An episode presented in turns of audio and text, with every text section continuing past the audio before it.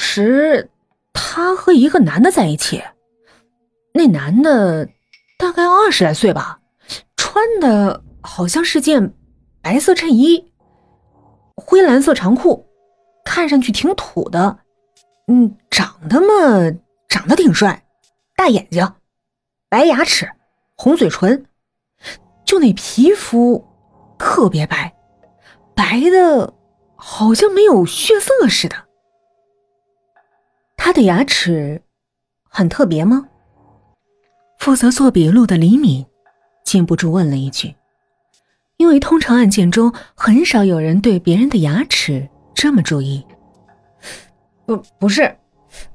聊吧老板连连摆手，他牙齿没什么特别的，只是比较明显，尤其是在笑的时候，我一眼就注意到了。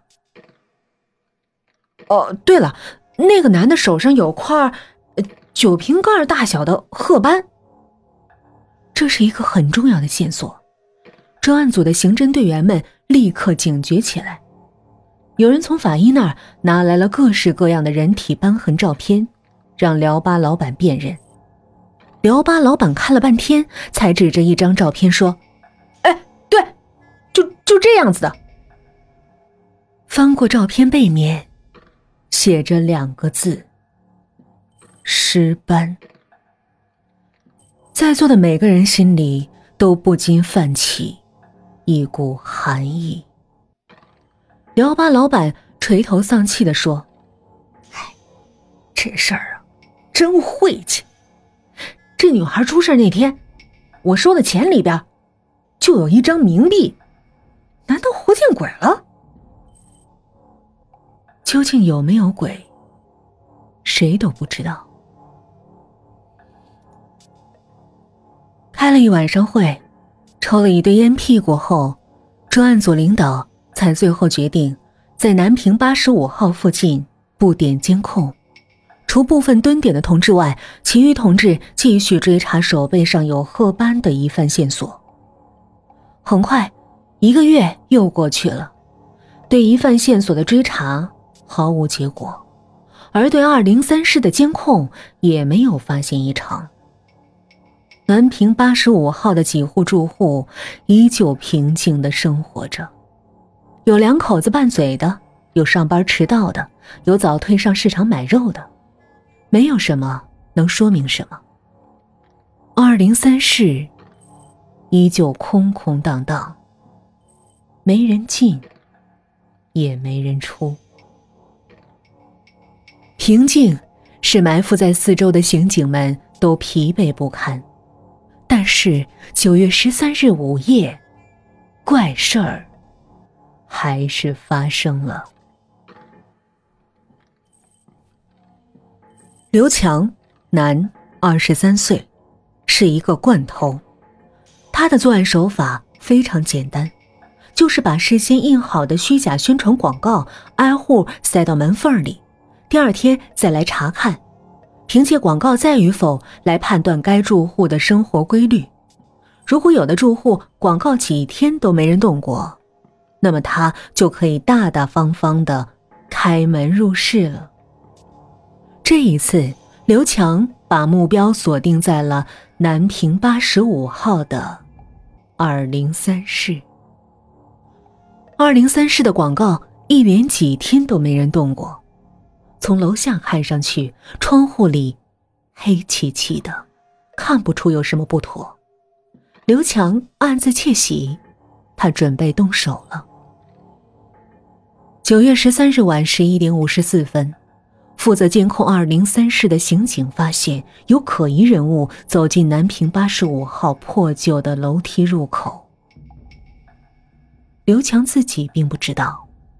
他这几天的举动早就被马路对面楼上的望远镜观察的一清二楚。他大模大样走上八十五号狭窄的台阶后，在二零三室门前徘徊了一会儿，在确定周围没有危险时，他才从挎包里掏出撬门用的钢尺和钢丝。几乎在同一时间。埋伏在附近的刑警们也已经开始向南平八十五号楼下悄悄集结。埋伏了一个多月，今天终于有人要进二零三室了，大家的心情都很兴奋。二零三室的门是一把旧锁，刘强轻而易举的找到了锁珠，轻轻一拨，门。开了，二零三室里漆黑一片，像一张巨大的嘴，欢迎着他的到来。刘强没敢磨蹭，蹑手蹑脚走进去，反手轻轻关上门。十一点五十八分，报话机里传来：“一帆进去了，动手！一帆进去了，动手！”刑警们。以迅雷不及掩耳之势直冲上楼，一脚踢开了二零三室的门。就在干警们破门而入的瞬间，二零三室里却突然传出“啪”的一声，仿佛有什么东西重重的摔在了地上。刑警们在手电光的乱影中，二零三室依旧是斑驳的墙壁，厚厚的灰尘。刘强已经平平的倒在房间中央。他的双眼圆瞪，脸上的表情说不出是恐惧，还是惊讶，以至于嘴角不停的抽动。他还没死，不过和死已经没什么区别了。在送医院的路上，他只是不停的念叨两个字：“眼睛。”眼睛，眼睛，什么眼睛？刑警们面面相觑，阴郁的气息弥漫在每个人的心头。后半夜，刘强就因为心律不齐引发心血梗塞，死在医院的病床上了。大夫们一致认为，过度惊吓才是刘强的。真正死因。刑警里，有的人在咬牙齿，有的人在抽烟，甚至有的人在发抖。刘强究竟在二零三室里看到了什么？又是什么在漆黑的房间里将他吓了个半死？刘强临死前说的“眼睛”，又是什么意思？以及在刑警们冲进去时听到的“啪”的一声，又有什么古怪呢？一切的一切难以解释，而且发生的诡异而离奇。刘强就在人们的眼前被活活吓死，死的匪夷所思。是不是可以说，二零三室真的有冤魂？第二天下午，李敏坐在办公室的微机前，开始打昨天晚上的行动报告。面对一团又一团的诡异离奇，他实在打不下去了。一切证据都在表明，这个案件的侦破不是和人在打交道。如果写专案组活见鬼了，估计省局的领导是不能满意的。倒了杯茶，李敏握着有点发烫的茶杯，犹豫着。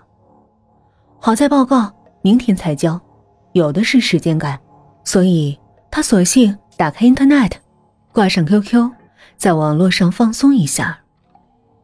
看了会儿股市新闻，他的 QQ 开始跳了。跳动的是一个独眼海盗的头像，叫做“花落无声”。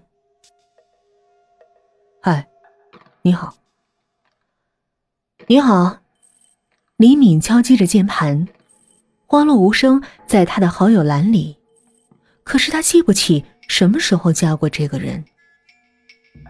聊聊好吗？我为什么要和你聊天？李敏在网络上一向趾高气扬。对方沉默了一会儿，发过来一句话：“你的报告打不出来，需要休息一下。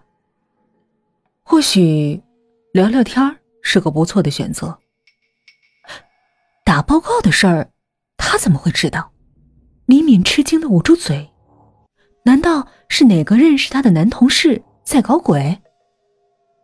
点开花落无声的资料，只有一句话：这家伙很懒，只留下一只眼睛。